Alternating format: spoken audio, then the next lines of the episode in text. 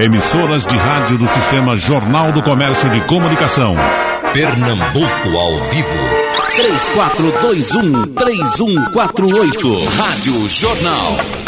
Pronto, meus amigos, estão nos honrando aqui com suas presenças o cardiologista Edgar Vitor. Já conversando aqui com o doutor Rinaldo sobre as peladas que bateram. Foi em Paraty? Foi? Foi em Paraty. Chegaram à conclusão daí onde foi o jogo? Chegamos à conclusão. Batemos bola nos sábados à tarde. O batoteiros de ping-pong e regatas ia para lá para poder essa, jogar. essa era outra ele. pelada. A pelada tradicional, que era chamada pelada dos médicos, era na nossa granja Maçongá, No Clube dos Médicos. no Engenho Monjope. Uma Isso. granja que meu pai comprou em 1950. Sei. E lá tinha um campinho de futebol, depois foi melhorado o campinho e ficou a pedala tradicional, que ainda hoje alguns recalcitrantes vão lá. Tá vendo? Eh, eh, doutor Ayrton, bateu pelada também ou era mais responsável nesse tempo? Não, bati pelada, assim. Foi? Eu joguei futebol até o quarto ano. Até o quarto ano foi. Na Tamarineira tinha dois times, o dos, Dos dois pacientes e e o dos médicos, dos residentes. Nata Marineira. Na Tamarineira. E você jogava contra os doidos, era? Hein? Você jogava, era Jogava, médico contra jogava. doido? Era. Beleza. Ficava tudo doido. Saíam uns bons ainda. Bom, eh, eh, eh, doutor Edgar, o senhor está tá, tá, ah, só como professor ou ainda está atuando como, como cardiologista? Veja, eu trabalho na clínica privada, no Hospital Português, onde eu estou há mais de 40 anos. Veja bem, eu quando voltei da Inglaterra, tal, vi que na Inglaterra os médicos tinham os- os chamados consultantes, tinham os seus consultórios no hospital, onde atendiam o INAMPS de lá, o INSS, o National Health Service, que foi o modelo do nosso, do nosso INSS. E depois das quatro horas, depois das 16 horas, eles tinham acesso à clínica privada. Eu procurei fazer isso aqui, quebrando uma tradição, por exemplo, meu pai era um médico com uma clínica vasta aqui em Recife e tinha consultório no edifício Ouro Branco. Quando eu voltei de São Paulo, que fiz residência e tal, inicialmente fui dividindo o consultório com ele. E depois eu fui vendo que estacionamento, problema. Aí eu me lembrei da Inglaterra e fui para o Hospital Português, onde eu tinha todas as facilidades. Os pacientes que precisavam de alguma coisa de intervenção, cirurgia ou cateterismo cardíaco, então era muito mais confortável para mim. E estou lá até hoje. Hum. Doutor Ayrton, antigamente se dizia que médico, quanto mais velho, melhor. O senhor entende assim também? Eu entendo. É, é que o, o mais velho, o mais velho, o- ele tem muita experiência e muita informação a dar. É, é, eu não sei hoje, mas é, naquela época a gente contava com pouca ajuda. A ajuda mais era pessoal, era os olhos, o ouvido, a observação que você fazia. é, é, e não contava com, com tanta é, exames é, auxiliares. Você não na minha época, quando eu estava começando, não existia os exames de imagem que tem hoje. O médico, eu, eu fui durante muito tempo o, aquilo que hoje chamaria médico cubano. Era um médico que estava nas cidades pequenas e que precisasse, se precisasse um obstetra, ele fazia o parto. Se precisasse de um traumatologista, ele reduzia a fratura. Se precisasse de um atendimento pediátrico, ele fa- fazia. Então, é, é, eu senti muito e acho que foi a melhor fase que eu passei da minha vida do que vindo depois que eu passei a fazer só pneumologia e alergia. Doutor Ayrton era, era chamado assim, aqui, o médico de família. Médico de família. Meu pai foi um médico desse, É, desse generalista, tipo, né? Um generalista, médico de família. Doutor Reinaldo, tá sério que só um pouco mijando. O que é que tá vendo? O senhor não sorriu ainda? Eu, Não, dê uma gargalhada pros seus amigos? rapaz, eu eu estou preparando a gargalhada. Agora. Eu faço isso, mas eu faço com muito cuidado. Certo. Eu não posso disputar uma risada boa com esses dois aqui. Pergunta ao senhor, doutor Reinaldo, o senhor, eh, eh, todos os seus, os, os que trabalharam com o senhor, ainda quando o senhor vinha para cá, teve um amigo meu, anestesista, uh, Clênio, que pergunta ao doutor Reinaldo como é operar com as duas mãos. Eu, será que todo cirurgião não opera com as duas mãos? Não. Doutor Reinaldo, sim, com as duas mãos. Não, eu não procurava fazer disso um trunfo, não. Mas, realmente, às vezes eu me lembro hoje em dia. Mas diz, não, não, não, usa, não, não, não, use, não use a mão esquerda, não. Não, use, não peraí, peraí. Eu operava com as duas mãos. Uhum. Então a gente tem essa maneira de. Eu realmente opero, sou ambidestro. Uhum. Ambidestro. E se jogarem Mas olha, um bucho cortado aqui na mesa, na verdade, agora? agora? eu não posso por causa das pernas, porque eu não opero com as pernas, uhum. eu opero com as mãos. então, eu não opero com as pernas. E aí, então, eu não estou em condições. Estou uhum. andando de andador você está me devendo o que eu fiz agora, o trajeto que eu fiz num corredor aí de um quilômetro para poder chegar aqui. Mas o senhor matou tanta saudade nesse caminho? Foi, né? foi matei, que... matei, matei. Está matando a saudade das pessoas que sempre lhe ouviram aqui, que no fim eu acho que a gente vai terminar fazendo Rapaz, acordo não é e ninguém não, deve nada não é bom não, não é bom não, não é bom não, não é bom não. Não, mas de fato, eu tô, eu tô andando com o andador que está aqui e também com a bengala canadense uhum. que me aguenta bem. Não poderia me operar se tivesse coragem e realmente se a indicação fosse total. Uhum. Eu estou com um problema na coluna que reduziu o calibre do canal medular, e isso que devia ser de 3 centímetros está em 0,4, 0,3. Com isso, então, reduz-se a passagem do fluxo nervoso e as pernas não obedecem mais àquelas ordens antigas. Uhum. Então eu me dispus a operar. Fui a dois colegas foi a Júlio Lustosa, que me botou no caminho certo, e fui finalmente a Geraldinho, que é o famoso nas colunas, Geraldinho uhum. Paz Barreto. Sacarneiro? Ah, Sacarneiro. Barreto. Tem o Paz Barreto, é, Paz Barreto e o Catacarneiro. Que é irmão de Aldo, né? É. Uhum. Então fui a ele, estava, estava programado, mas com a idade que eu estou, eu teria que tomar uma anestesia geral para fazer essa operação. Aí eu que sei o que é anestesia geral nos outros, pensei o que seria em mim. Fica na sua. Entende? Né? A idade que o senhor estou, a idade que eu estou, o senhor está com 80 e eu fiz 89. 89 anos. Agora no dia 28. Uhum. Não fosse não. Graças a Deus. E o senhor? Oito, vou fazer 86 daqui a dois meses. 86. E a, a, criança na mesa é eu, eu fiz 81 no dia dos namorados. tá vendo você? Mas o doutor Rinaldo. É, eu não seu, vou dar uma risada por causa disso, não. o seu amigo, o seu amigo Capiba, ele. ele é, de, quando chegaram para ele disseram ele foi para o médico, e essa história é muito conhecida, com uma dor no ombro. E aí o médico examinou, examinou e disse, olha, isso é problema da idade mesmo. Isso não tem nada de mais não. Essa idade não. Que o outro tem a mesma idade e não está doendo. Não, não, exatamente. O senhor acha que envelhecer é uma coisa é, é, problema? Não, não é problema. É, é um alerta que nos faz até ser otimista quando a gente consegue ver, sentir que está vivendo mais um ano, dois anos, três anos. A gente não tem medo de morrer, não. Eu não tenho medo de morrer, não. Há uma lição no livro de seu pai, Mundo Submerso. É um livro que eu já li, reli, não é? E, e ele fala do processo de envelhecimento dele, não é? E fala da alegria de ver a ascensão dos filhos. É, é e essa é uma lição. Não é? é?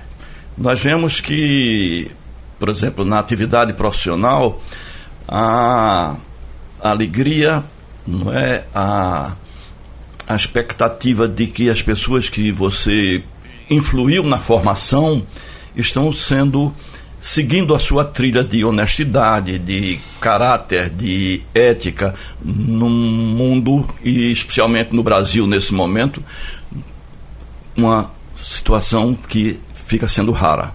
Uhum. Doutor Ayrton, o senhor também estudou com o pai do doutor Reinaldo. Fui aluno dele, eu e minha esposa. Uhum. Sua esposa é médica também? É, não. É, naquela época se chamava História Natural, né? Uhum. É, seria. É, ela estudou primeiro, segundo ano, parece, né? Uhum. E eu estudei higiene com ele. O senhor chegou a ser aluno de seu pai na, na, na escola de medicina? Fui não? aluno de meu pai na escola de medicina é. uhum. e fui professor já a partir daí para o resto da vida. Uhum. E sem dúvida alguma procurei seguir a dialética dele, a, a maneira correta de dar uma aula, a maneira de, de, de olho no olho, saber quando o aluno está entendendo e, ou quando você está se fazendo entender. Uhum. Então, ser professor requer um, um, uma certa característica que você vai, com o tempo, vai se fixando dentro de você. Uhum. Nesse ponto de o vista, professor, muito bom. Valdemar, aí, professor. O professor Valdemar de Oliveira foi, foi meu professor no Colégio Oswaldo Cruz e depois na Faculdade de Ciências Médicas. Uhum. Um homem elegante, ele já tinha uma deficiência auditiva, não é? E alguns alunos que gostavam de fazer piadas e tudo, mas ele, ele sacava e identificava, não é? Então, realmente um, um homem de muito conhecimento, não é? Ah, o, o, e, os livros dele são realmente são livros de muito conteúdo. É, é uma pessoa marcante, professor Valdemar de Oliveira. Uhum. Além de um ator, não é? Um ator. Também, também ator, é, né? É, um ator privilegiado. É, é, é, teve um filho que é um ator aloprado, não é isso? Agora, o que está lhe fazendo, lhe dando mais saudade nesses tempos? O teatro ou o hospital? O teatro que eu não estou fazendo ou as operações que eu não estou realizando. as operações que eu não estou realizando. E que espero voltar, a, nem que seja indo num pé só, mas eu vou trabalhar com as mãos. Uhum. E eu vou conseguir. Uhum. Veja que o doutor, o, o doutor Ayrton, ele disse que não para de jeito nenhum, né?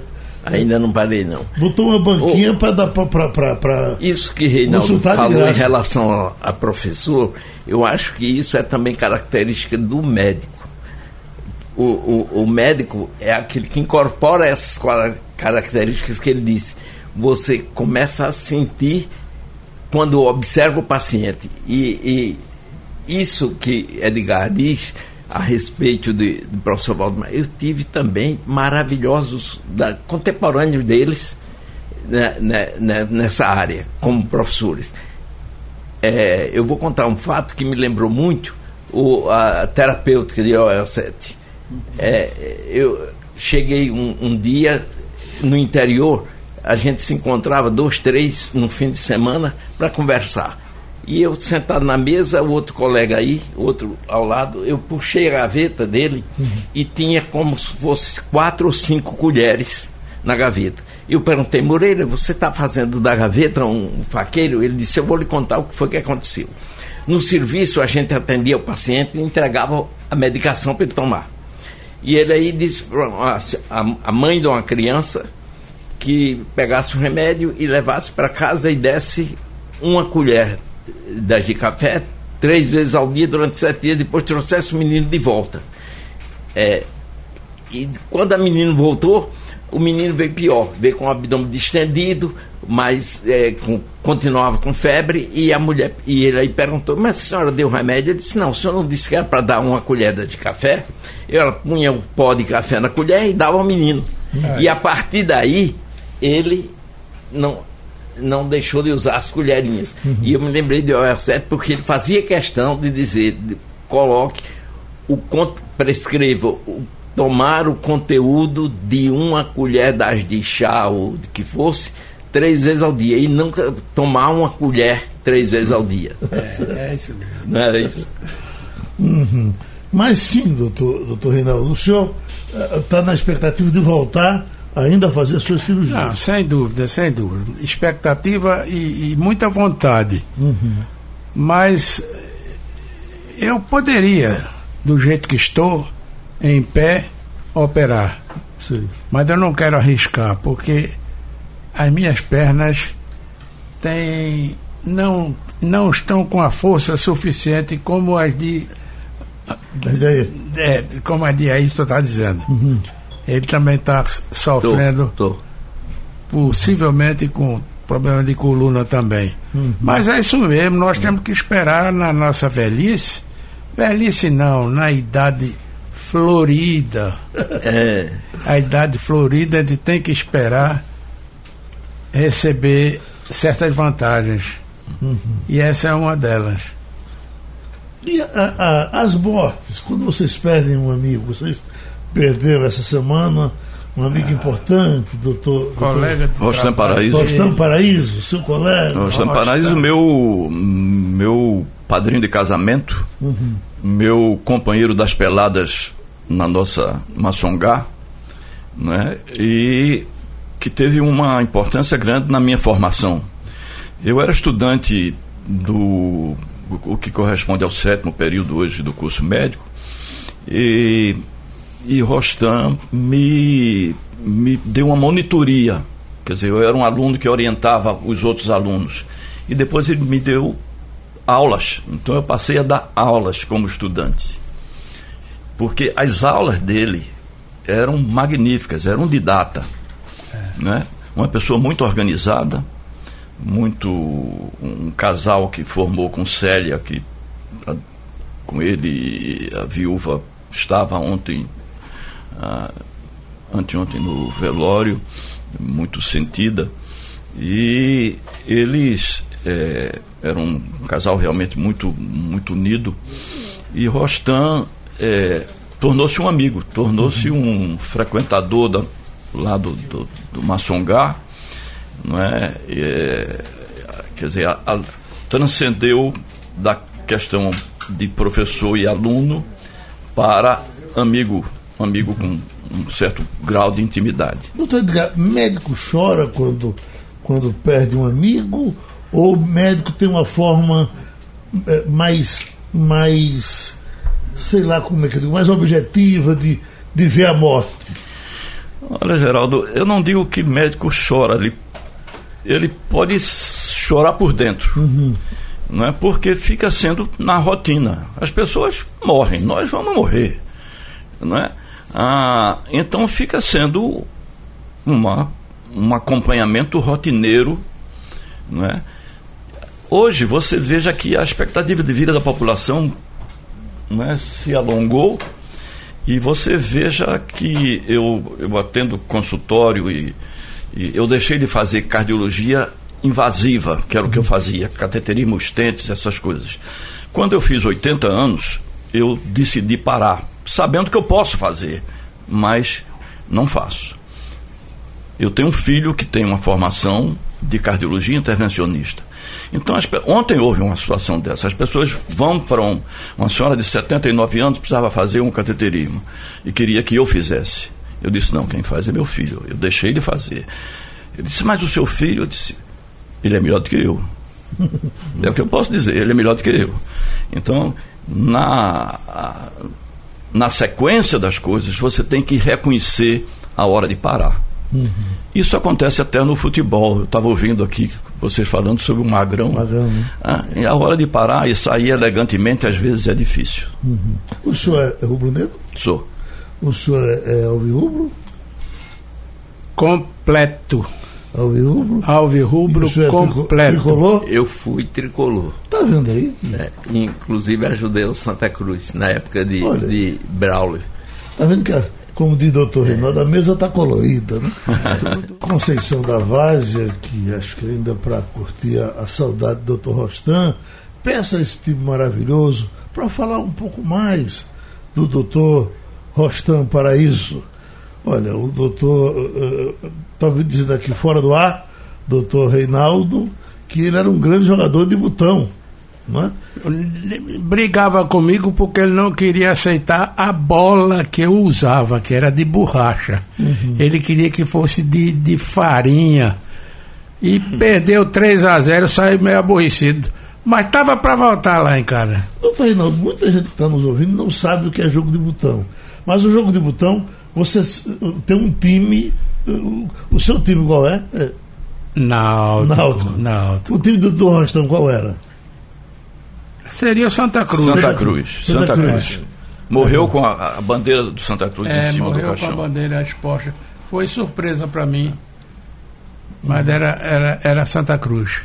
Eu não conheci o doutor Rastão, conheci o doutor Murilo Paraíso, Sim. que atrás, doutor Daniel, com uma certa semelhança com ele. Esse cabelo branco, era, bem Murilo, arrumado. Era, né? Murilo, senador, Murilo Paraíso. Sim. E o velho pai dele, da o, velho aluna, Otton, é? o, o velho Otton Paraíso, professor de inglês.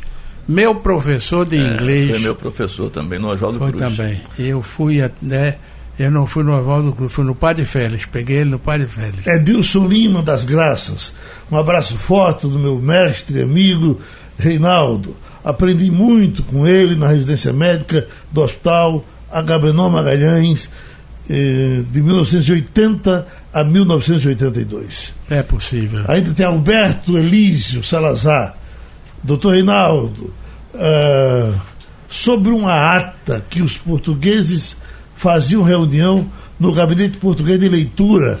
Essa ata estava com meu avô, comendador Elísio Gomes. Ele disse que está precisando muito conversar com o senhor e, e, tem um telefone aqui que ele. Gostaria, ele... vou tomar nota aí. Eu Pronto. me lembro de Elísio. Pronto. Era muito amigo de papai. Vou lhe passar esse telefone. Essa ata, se lembra dela? Não, não me lembro desse fato, mas vamos, vamos conhecer. Uhum. Vamos conhecer. A formação médica, eh, o senhor que permanece formando médicos. É comum a gente ouvir, olha, a formação de ontem era melhor do que a de hoje, e etc e tal. Isso é verdade ou é, ou é saudade da coluna antiga? Esse é um ponto importante você ter levantado. Porque o que houve no Brasil foi uma explosão de escolas médicas. Né? Há escolas médicas que não tem um hospital de clínicas, não tem onde ir. Então, o médico é formado apenas lendo livros. Aliás, os livros não existem mais, todo mundo vai à, à televisão, à internet. Né? E então são médicos mal formados. São médicos que estão habituados a pedir exames e não sabem interpretar os exames que pediram. Né? Esse, esse, para o país, de uma maneira geral, é, é, uma, é, é uma, uma, grande pena, uma grande condenação. Eu não quero dizer que hoje não haja boas escolas. As, as boas escolas públicas e raras escolas privadas. Uhum. Muito raras escolas privadas. Porque o ensino da medicina é um ensino caro e ninguém quer ter prejuízo. Então, na, na na escola médica privada, é difícil ajustar as contas. Porque você manter um hospital para treinamento é muito. custa muito. Uhum. Não é? Então, há boas escolas, há boas escolas, mas a, a multiplicação das mais escolas é uma pena. Acompanha? Acompanha. Ele abordou agora um aspecto que eu estava conversando com a Ayrton antes, que é o aspecto seguinte. Hoje em dia, o médico que se forma, ele não tem aquilo que nós chamávamos, quando mais moços, o tino clínico. O tino clínico que tinha um Rinaldo Azevedo, que olhava assim já sei o que é que ele tem. É, Bastava olhar. O tino clínico. É. Porque não tem onde. Como você diz, não tem onde estudar, é. porque o livro, os livros dão um, um, um, traçado teórico, mas sentir o paciente, o que é que ele tem, às vezes Não é. Reinaldo, eu tenho, eu tenho um exemplo É prático. olhar e dizer. Não tem onde, onde praticar, não é? É. E eu creio que isso que Edgar está dizendo vai se agravar ainda, porque eu- ainda hoje no jornal está dizendo que depois dessa reforma, o que vem, o que vem aí é flexibilizar os, os conselhos. E quais são os conselhos primeiros a serem flexibili- flexibilizados? O, o Conselho Federal de Medicina é a OAB. Isso significa o quê? Menos fiscalização, eh, menos médicos que tenham muita prática, porque os hospitais são os mesmos de 40 anos atrás, entendeu? E o número de escola multiplicou por 4, 5, você não tem. E o grande problema é esse, da fiscalização do- dos conselhos. E agora vão, vão querer flexibilizar para ficar mais fácil. Pra Você vê que a OAB e que o, Pra o, o. CREMESP em São Paulo é quase 30% dos médicos que submetem a- ao CLEMEP são, re- são reprovados. Edgar, Não, é- é uma coisa- 50%. 50%, né? Isso que os senhores falam de muitos exames hoje, isso torna o médico um pouco mais decoreba? Olha, muitos exames. Eu, eu vou dar um.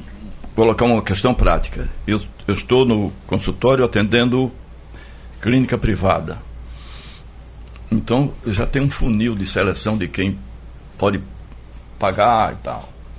Mas aí as pessoas chegam e põem um monte de exame em cima da mesa e quer que eu veja os exames. E eu digo não. Depois eu vejo os seus exames. O que é que você sente? O que é que você sente? Por que você está aqui? E vou fazer uma anamnese. Saber o que é que teve a mãe, de que morreu o pai, não é? Quais foram as doenças que ele teve antes? Se entre os hábitos, se ele foi um fumante, se ele toma uma cachaça forte ou toma uma cachaça moderada. Essas coisas que você vai formando Forma, o seu raciocínio em torno do paciente. Traçando o perfil Se você dele. for olhar o exame dele, você vai errar pelo exame. Então, essa é uma coisa. A outra, você precisa saber interpretar o exame. E, infelizmente, pouca gente faz isso. Né? Doutor, doutor Reinaldo Oliveira nunca bebeu e nunca fumou. O senhor sente falta disso hoje? Eu poderia ter puxado um fuminho. Não, não, não- Não, nunca senti falta. Pelo contrário, cada vez mais queria distância deles. Uhum. E bebida de jeito nenhum? Não, bebida de jeito nenhum. Nem uma cervejinha? Aqui, aqui e ali, um uísque com Guaraná Fratelli Vita. Meu Deus.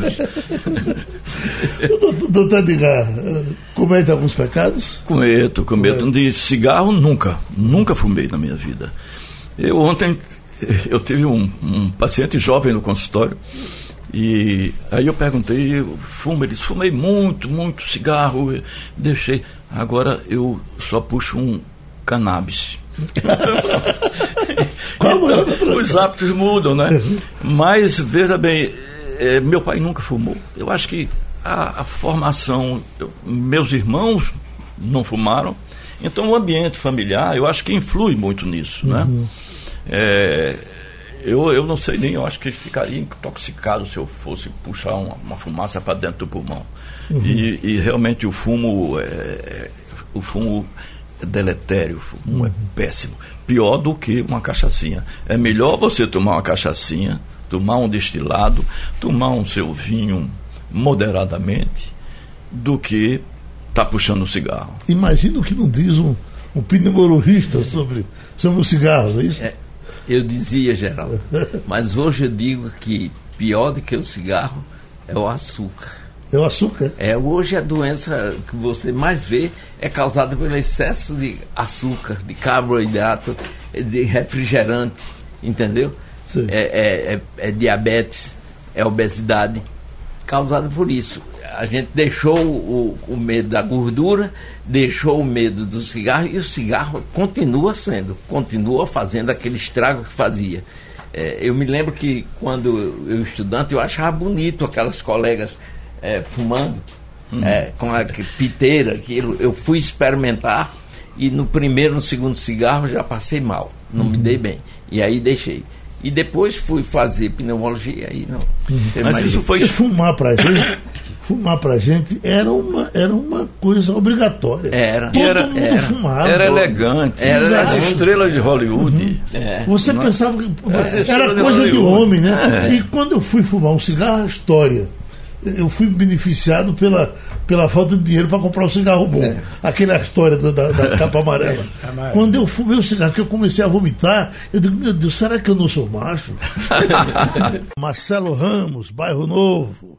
O debate está maravilhoso, com essas figuras lendárias da medicina. Que bom escutar vocês. Edvaldo Carlos, Poço da Panela, me encontrava na Pitisqueira, Pitisqueira Bang, é isso? É? No pátio de São Pedro. Pitisqueira Bang, é isso o nome?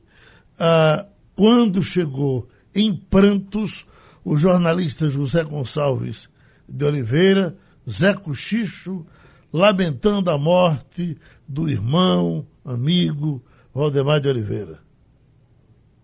Isso, se lembra do Zé Cochicho? É. Isso foi em 1977. Uhum.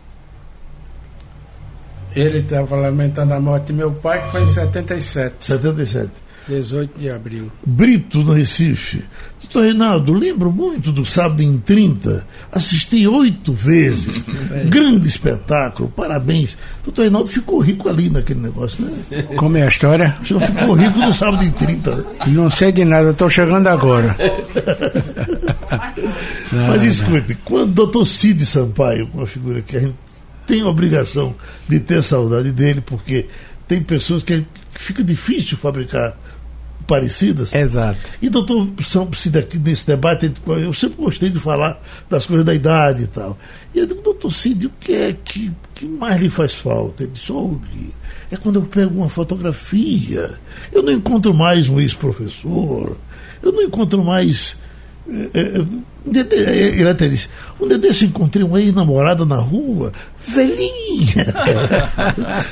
então ele disse que, que incomodava muito as fotografias por, quando ele olhava e via que todos os, os amigos tinham morrido. Já tinham ido. É, isso pega no senhor também?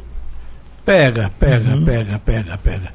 Eu agora mesmo estou recebendo meu filho Sérgio ficou de me mandar uma fotografia do Batoteiros de Ping Pong e Regata. Era o time de futebol que a gente jogava lá no Alto Bartolomeu, em Casa Amarela. Um da família ele jogava de Ralph Skid, não sei o que era. Era o capitão. Era, era o pai de Bruno. Ah, era o do, Lisboa, Cláudio é, Lisboa, né? Ralph Skid. Uhum. E então ele me disse que estava levando a fotografia para que eu identificasse cada um dos componentes do time. É uma fotografia do Batoteiros. Eu sei, garanto que eu sei. Uhum. Morte ruim, do, do, uh, doutor. É verdade que eu que eu vi até da, que, de, de Chico Anísio, já no final da vida, um ator que, que morreu também fazendo um apelo que as pessoas não fumassem para evitar o efizema pulmonar, porque a qualidade de morte era uma era terrível, morria sofrendo demais.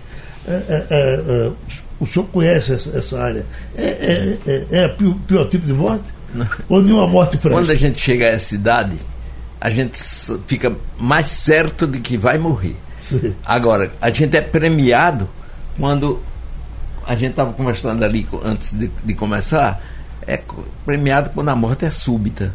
Uhum. É, quando a gente chega da nossa idade, não há perigo para a gente ter uma morte ruim. Tanto é que antigamente se dizia que se morria de velhice. Hoje não se diz mais, mas se diz que morreu por falência total dos órgãos. Então essa morte é, não é, é, ruim também, como a morte súbita também não é ruim. Uhum. Entendeu? Uhum. Mas eu falei de, de, Dr. Cid para falar de Fernando Lira, que é, é, o, é, doutor Edgar foi médico dele. Fernando Lira deve ter sido a primeira ponta de safena que se ouviu falar por aqui. Né? E, e, e viveu muito depois daquilo. Né? Então, escute, por gentileza, o que é que ele dizia no outro aspecto é, sobre o, o medo de falar em público, que o doutor Reinaldo nunca teve, e daqui a pouco vai falar um, artigo aí de MacArthur É. Não é isso? É. Escute aí, olha. Rádio Jornal, a estação primeira da notícia, fazendo história. Eu vou é, revelar a vocês uma coisa interessante. Sempre falei de público desde 17 anos. Mas eu falei muito na Câmara. Naquela época não tinha TV Câmara, não tinha rádio, era, era, não tinha nem Xerox, era mimeógrafo. E nós, mas todas as vezes que eu tinha a responsabilidade de falar na tribuna da Câmara, eu respirava profundo algumas pronto. vezes, porque todas as vezes eu com mais de 20 anos na Câmara, eu ficava muito tenso quando eu ia falar, pela responsabilidade do ato daquela hora. Rádio Jornal. Esse que estava fazendo esse barulhinho aí por baixo era o doutor Reinaldo Oliveira, que estava nesse debate com o Fernando Lira é. sobre o medo de falar em público. É, exato, é possível tinha... que eu tenha tido uma interferência, né? Exatamente. É. E o senhor está com, com, com para falar em público. Eu aí. trouxe uma coisa aqui que se adapta perfeitamente ao assunto que nós estamos abordando. É apenas um flash onde eu digo o seguinte: quem cresce feliz há de se sentir idoso, rodeado de felicidades. E o homem segue as regras da natureza. Quanto mais o tempo passa, menos dispõe dele. Mas o tempo em si não pode ser responsabilizado pelo seu declínio físico ou espiritual. Há outras formas de enfrentar a suposta velhice. E a esse respeito, não há nada mais oportuno e belo do que repetir o depoimento do herói da Segunda Guerra Mundial, o general americano Douglas MacArthur. Vejam o que ele deixou escrito no livro dele. As pessoas tornam-se velhas quando abandonam seus ideais. O passar dos anos enruga o rosto, perder o entusiasmo enruga a alma. Ser jovem não é uma questão de faces rosadas e joelhos lépidos, é também uma questão de vontade e imaginação e buscas, sentimentos que brotam das fontes profundas da vida. A juventude significa a preponderância da coragem sobre a timidez. Ninguém se torna velho simplesmente por ter vivido certo número de anos. Você será tão jovem como a fé que o anima tão moço quanto a sua autoconfiança, tão idoso quanto o seu medo, tão jovem quanto as suas esperanças, tão velho quanto o seu desespero. Qualquer que seja a sua idade, não deixe que desapareça do seu coração o amor maravilhoso. Não perca a curiosidade pelo que está por vir, nem a alegria pelo jogo da vida. Isso é um depoimento notável Muito do bom. general Douglas MacArthur. Muito bom. E nós temos que fazer uma força para não perdermos esse amor ao jogo da vida. Então, nesse, nos finais, deixa eu fazer uma pergunta, talvez contrarie o que ele disse aí. Doutor Ayrton, viver cansa. Eu estou lhe perguntando isso que já perguntei outras vezes a outros amigos aqui, e nós conhecemos aqui um velho, o mais safado que nós já conhecemos, que foi Liedo Maranhão. Uhum. Liedo vinha para aqui para os debates com, com o doutor Reinaldo, por exemplo, era uma loucura. Ele, ele ficava olhando para a cara de Liedo e Liedo descarregava tudo que queria dizer. E quando um, um tempo, o tempo foi passando, Liedo já com 87 anos, mas morreu com 88, parece, ele chegava aqui e dizia, Geraldo, tu sabes que eu estou cansado da vida Tu sabes que viver também cansa. Eu digo, poxa vida. E o tempo passou. Viver cansa, doutor Ayrton? Eu não sei, ainda não estou cansado. Não. não, não estou cansado. E eu não quero perder esse pouco de entusiasmo que resta. Eu, eu, não é verdade? Eu sinto que eu preciso continuar trabalhando. Ainda que seja só passando informações. Informações essas que eu consegui acumular com a experiência vivida. Então, quando eu estiver cansado, podem me enterrar. Eu hum. acho que perdi o entusiasmo. Eu acho que o cansaço físico não abate. Eu, eu tiro como exemplo aqui. Reinaldo veio Se fosse por cansaço físico, ele não viria. Eu não viria também. Uhum. Né? Mas o senhor deu um certo trabalho para vir e o doutor Reinaldo eu senti ele um pouco desanimado no primeiro dia. Mas quando ele começou a conversar, disse, mas se for para falar, eu vou. Então estamos aqui, né? Exatamente. Agora, Exatamente. Mas, pois não, doutor. Geraldo, nesse, nesse aspecto eu queria mencionar aqui. Nos países mais é, socialmente desenvolvidos, os países nórdicos, sobretudo na Suécia, existe a eutanásia seletiva. É um indivíduo, talvez como chegou um ponto de Liedo, que o cara começa a ver que a vida está ficando complicada. Então ele opta por ser morto. Uhum. Então, esse é um ponto que a nossa sociedade. Teve um cientista recentemente que Exato, fez isso. Um australiano, né? Ele teve foi. que se mudar para poder foi fazer. Pra Suécia, foi para a Suécia. Pra, pra induzir, foi né? para a Suécia. Uhum. Então, a nossa sociedade está muito longe disso aí. Porque eu acho que, pela formação religiosa, a importância que a, a religião católica teve e hoje com a explosão dos evangélicos né, politizados, entre aspas, é, prejudica um pouco essa, esse raciocínio cru. Uhum. O cara acha que não quer estar, tá, por exemplo, quando deixa de poder fazer a sua higiene pessoal, quando o cara que para tomar banho precisa ter um, alguém que dê o banho nele, está numa hora de como diz Roberto Carlos, está chegando a hora de ir. Né? De pensar numa alternativa. Uhum. De pensar numa alternativa. Uhum. Escute. Uh... Oi, doutor Reinaldo. Mas não dá, não dá cansaço a gente viver. Eu posso estar tá até, às vezes, com preguiça de tomar um banho. Minha mulher, às vezes, reclama. Mas eu acabo cedendo. Uhum. Mas, na verdade, isso acontece como você falou, Edgar. Uhum. Acontece. Se tu olha assim, não, hoje eu não vou tomar banho, não. Não. E a projeção que o indivíduo vai fazendo. Eu, eu vi uma entrevista do presidente Lula, preso, numa entrevista a, a um blog do Rio Grande do Sul, Sim. 21 Sul. Uhum. E ele dizendo que só houve as notícias, fulano e tal morreu com 77, fulano morreu com 70. Fulana, e eu estou com 73. Eu quero chegar a 120, disse ele. Uhum. Mas a notícia só vem que eu estou próximo. Então é uma sacada, né? Oscar Niemeyer reclamava, ele achava que, eh, mesmo com, com esse, esse progresso, a gente vivendo mais, mas ele achava que o homem vivia muito pouco. E ele dizia, por isso que a gente não aprende nada. Se a gente vivesse 300 anos, morria sabendo das coisas. Mas ele eu estou com 100 anos, já estou sendo tratado como um dinossauro. Ele não gostava. Ele morreu em 104 em lua de mel, né? Morreu com, com 104. 104. 104 em lua de mel. Uhum. Tinha casado recentemente. Pergunto, qual é a melhor idade para o ser humano? Eu sempre, eu acho, eu acho que o homem com 40 anos, acho que se Deus fosse melhor, você ficava com 40 anos, podia você poderia nem chegar aos 40.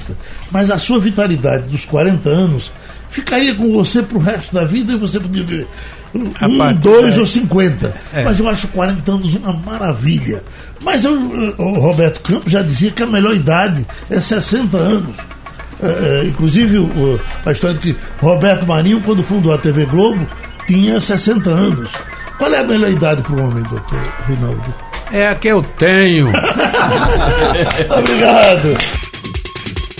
Sugestão ou comentário sobre o programa que você acaba de ouvir, envie para o e-mail ouvinte@radiojornal.com.br ou para o endereço Rua do Lima 250, Santo Amaro, Recife, Pernambuco.